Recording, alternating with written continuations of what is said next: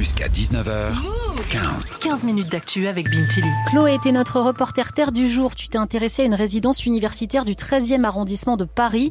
Plusieurs logements ont été euh, cambriolés la semaine dernière. Des serrures ont été euh, forcées. Et ce n'est pas le seul problème que les étudiants rencontrent. Tu as pris ton micro-move pour les interroger. De l'extérieur, la résidence est assez jolie avec une façade dorée. Mais à l'intérieur, c'est une autre histoire. J'ai retrouvé Marco au quatrième étage. Cet étudiant en informatique de 23 ans vit là depuis le mois de septembre. Le tour de la serrure, elle est cassée. pour cette porte qu'on voit maintenant, il est pas... Ils n'ont pas réussi à casser, mais aussi on peut voir qu'ils ont commencé à pincer la serrure, mais ils n'ont ils ont pas réussi. Par contre, les deux autres chambres à côté, ils ont bien réussi à casser les serrures. Et, euh, et ils sont rentrés. Ils sont, ils sont rentrés, oui. Les étudiants pensent que les cambrioleurs sont entrés par le rez-de-chaussée car plusieurs portes ferment mal. On est descendu pour voir ça. On a mis une euh, grande poubelle juste derrière la porte avec des chaises et euh, un balai pour bloquer la porte. On a essayé de l'ouvrir de l'extérieur, on n'a pas réussi donc euh, ça va.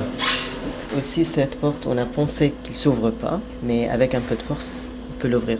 Sans badge. Sans badge. Elle est ouverte. Elle est ouverte.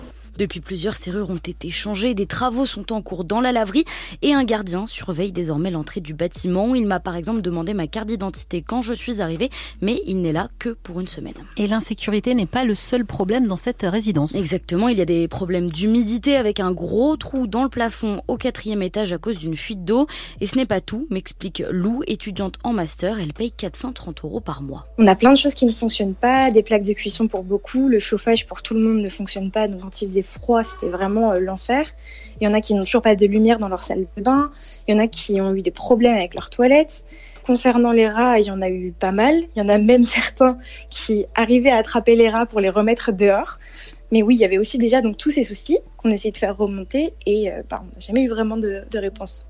Chloé, comment vont ces étudiants moralement? Marc, Marco n'ose plus sortir de chez lui car il a peur de se faire cambrioler quand il n'est pas là. Et Lou dort toute la nuit avec quelqu'un au téléphone.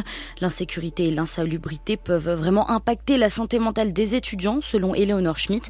Elle est porte-parole de l'Union étudiante. Si on va avoir un logement qui est insalubre, bah on va avoir plus de mal à dormir, on va avoir plus de mal à pouvoir euh, travailler dans des bonnes conditions chez soi. Et donc tout ça, ça va affecter aussi euh, directement notre concentration, par exemple, en cours et notre capacité à réussir à à l'université. Et puis euh, en plus de ça, par exemple, quand on a des problèmes d'humidité, de froid euh, dans son logement, concrètement, euh, ça va être une santé aussi qui va se détériorer, alors qu'on sait que déjà aujourd'hui, les étudiants souvent renoncent justement à avoir recours à des soins faute d'argent. Bah du coup, quand ils ont des problèmes de santé comme ça, ils vont pas forcément les guérir, et ça, c'est des choses qui restent aussi sur le long terme. L'objectif du gouvernement est de 12 000 rénovations d'ici 2027. Il en reste encore 7 500 à réhabiliter.